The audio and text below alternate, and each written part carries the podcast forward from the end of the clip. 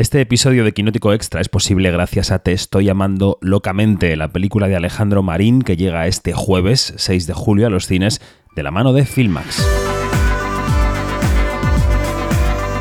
Quinótico Extra, el podcast de Quinótico para saber más con David Martos. Quinótico.es Y un día más este capítulo está dedicado a un personaje, a una actriz, a una entrevista con Anna Wagener. Es la coprotagonista de Te estoy llamando locamente. Es eh, la madre de un eh, chico joven en el año 77 eh, en Sevilla y ella se enfrenta a el cambio político, al cambio social y al cambio en su hijo de una manera pues eh, muy honesta, también muy de la época y con toda la verdad y la honestidad con la que suele actuar Ana Wagner. Con ella charlamos eh, hace unos días en la Filmoteca de Zaragoza durante el campus La Inmortal que organizan los premios Feroz en la capital aragonesa. Así que escuchamos cómo suena Te estoy llamando locamente y enseguida la charla con Ana Wagner. Nos van a seguir prohibiendo vivir nuestra condición sexual en libertad. ¿Tú sabías que mi hijo estaba haciendo estas cosas? Sabía que quería ser artista. ¿Ya la última, bueno, ahí. En mi familia ya nos han señalado bastante. Yo no estoy dispuesta a pasar por lo mismo. Miguel, por favor, que estoy pasando muchísima vergüenza. ¿Pero vergüenza de qué, mamá? ¿De tener un hijo maricón? Pues sí, soy maricón. ¡Soy maricón! Quiero ver a mi hijo. No va a ser posible. Yo tengo yo la culpa de que usted haya criado un maricón. Y yo solo un niño. Pues eh, estamos con Ana Wagener en la Filmoteca de Zaragoza. Eh, Ana, ¿qué tal? Buenas tardes. Hola David, ¿cómo estás? Muy bien.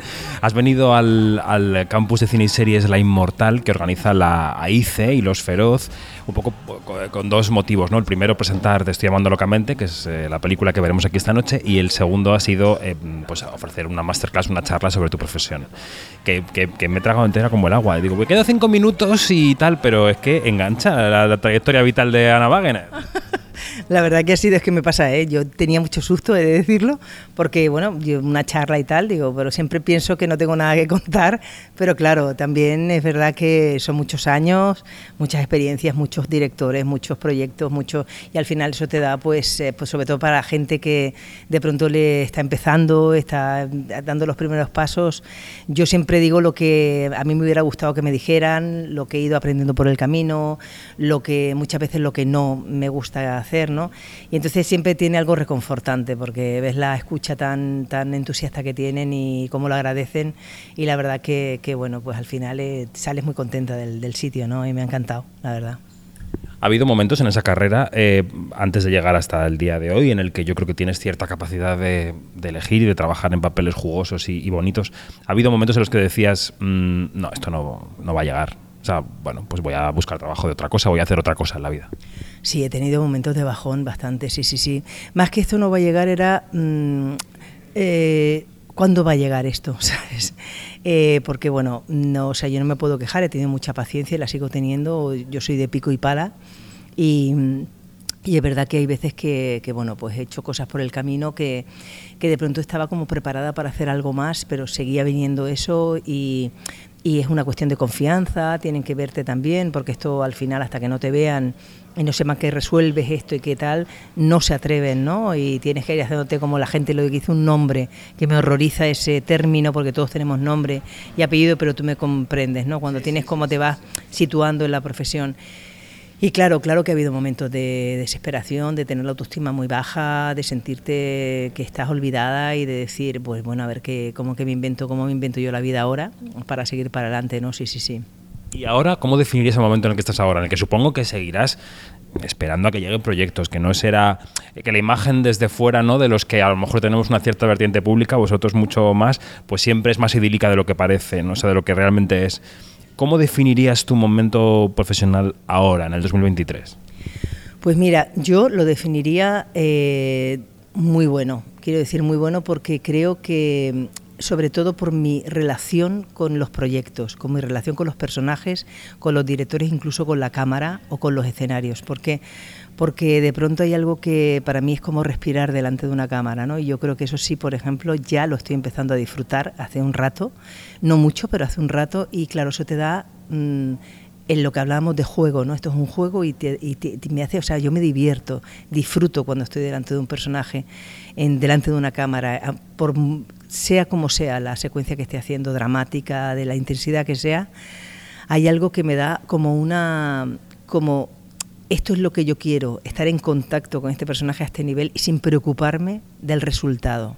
Entonces llegar a ese, llegar a ese sitio en el que me encuentro ahora y por supuesto con el miedo y con el vértigo, porque cada personaje que te llega, cada vez que ves cómo te ve la gente, yo a mí me da a mí me da vértigo, porque yo siempre digo, madre mía, no voy a llegar, esto lo tendré, me moriré con esto, ¿sabes? Pero me, considero en un momento bueno a nivel de, de mi actriz, de cómo está mi actriz relacionada con el resto, ¿no? Sí, sí. Y eso, eso que dices que es tan bonito de poder respirar delante de una cámara y de disfrutarlo, Supongo que será la combinación de la experiencia de muchos proyectos ya, teatrales, en rodajes, y también las capas de vida que uno va acumulando, ¿no? Porque los años, en o sea, la vida en paralelo a la profesión, te van dando también otra manera de estar y otra manera quizá de relativizar el posible fracaso. Absolutamente, absolutamente. O sea, yo creo que, que la persona y el actor tienen que ir de la manita siempre y lo que tú dices, claro que sí.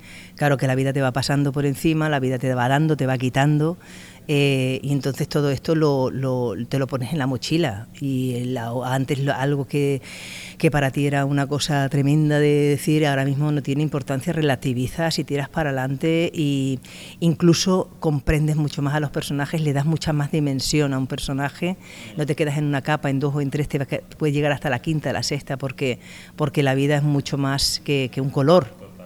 Entonces, pues esto, claro, esto te, esto como tenemos esta profesión que podemos prestarle a nuestras vivencias y nuestra experiencia y nuestra forma de ser, nuestra alma, nuestra cabeza, nuestro corazón, esto es una maravilla porque claro, va llenándose, ¿no? Va llenándose.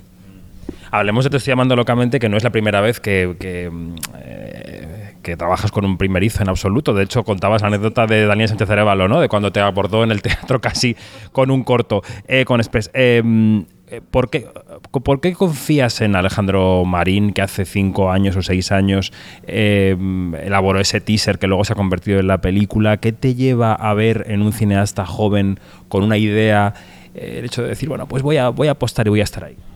Pues me lleva a él, su forma de ser, fíjate tú. Yo cuando me reuní con Alejandro y, vi cómo escuchaba, y vi cómo esperaba, porque él realmente escribe una cosa y de pronto se, se, ve conmigo, ¿no? Eh, nos reunimos, que él tiene una percepción de mí, que escribe el personaje pensando en mí, que me tiene una admiración, que me tiene...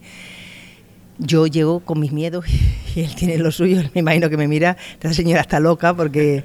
Y entonces fue su, su... A mí me parece que su inteligencia por la mirada que tenía y por lo que quería, que sacarme o sea, me imagino que inconscientemente succionar de mí todo lo que yo tenía para Reme, ¿no? Y la, capacidad de modificar eh, una secuencia porque realmente había aquí una equivocación o había una... O sea, de consensuar, de ver que, un guion nunca es perfecto, un guion eh, siempre es imperfecto y una película siempre es imperfecta, siempre se pueden hacer las cosas mejor o peor, pero siempre llegamos hasta donde realmente creemos que es el, el sitio, ¿no? Mm. Y Alejandro no se conforma, Alejandro es un luchador, Alejandro quiere, Alejandro busca y Alejandro a mí me parece una raza de director que creo que además creo que va a, dar mucho que hablar Alejandro. ¿eh? Y esto es decirlo ahora, o sea que si lo decimos dentro de unos años, yo ahora no sé quién va a ser Alejandro Marín, pero intuyo que, y me alegro mucho de, ha sido una intuición, con él ha sido una intuición y que tiene la cabeza muy bien amueblada, sabe, sabe, le gusta lo que hace, es muy vocacional y sabe y entiende a los personajes.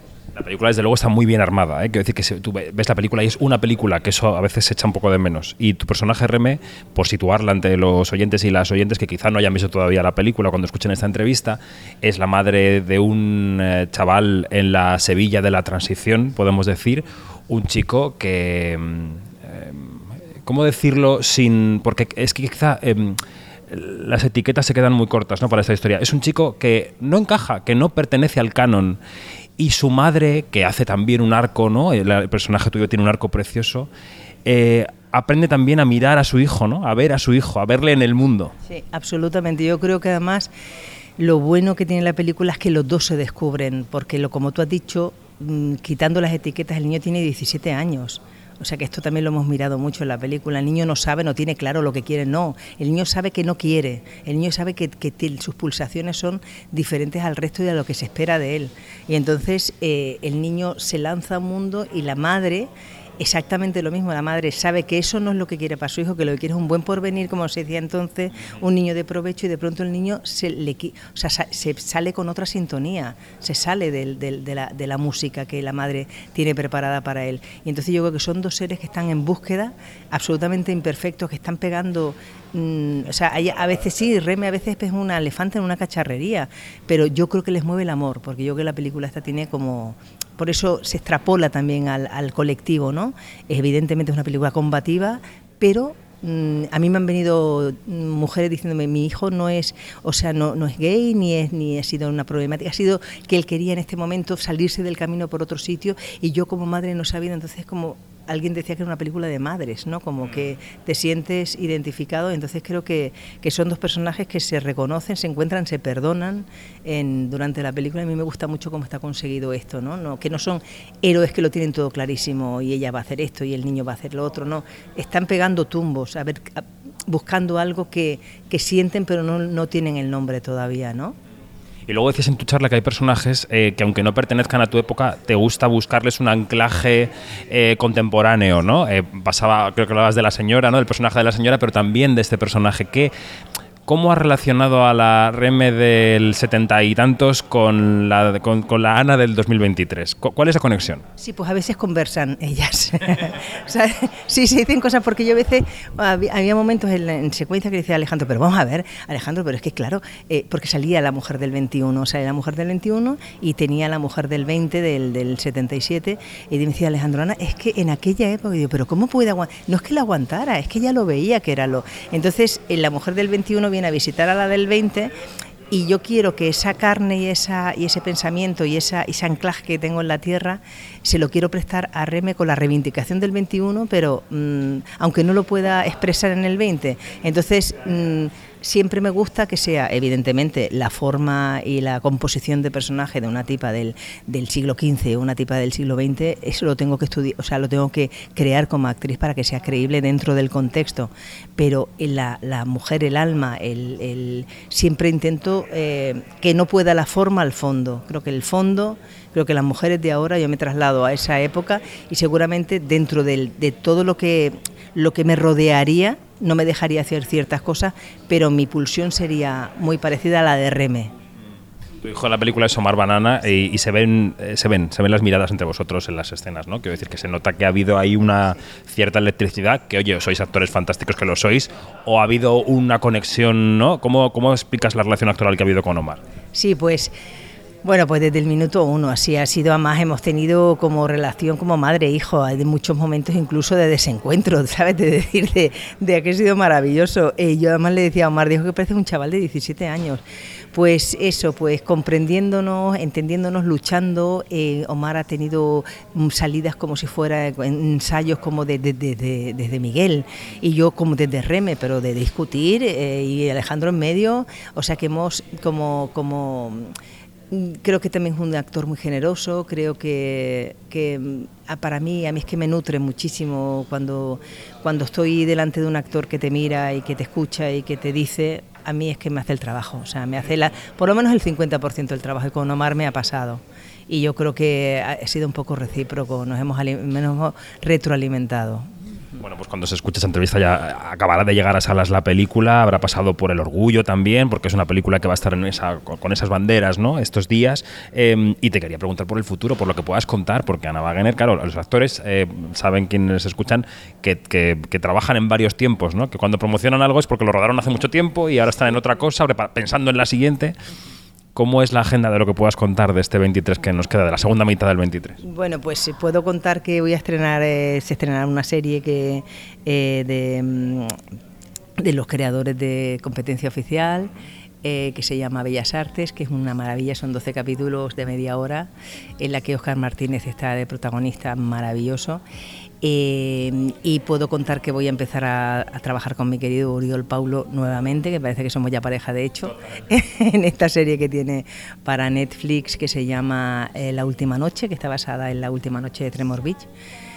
y puedo contar que tengo una gran sorpresa teatral que todavía no voy a darle nombres, pero que va a ser una... O sea, que me ha pasado un tren por delante que no me esperaba que me iba a pasar y espero poder dentro de poco decirlo y bueno, estoy súper feliz, muy, muy, muy feliz. Como la radio no se ve, pero se intuye, tengo que explicar que se le ha iluminado la cara de una manera con este proyecto. Yo no sé si había muchas ganas de teatro en tu vida o porque realmente el caramelito es muy caramelito. Había muchas ganas de teatro en mi vida y el caramelito es un caramelazo, porque llevaba sin hacer desde antes de la pandemia, o sea, sin hacer teatro. Y para mí el teatro me alimenta el alma, yo necesito teatro, un poco, una dosis teatral al año.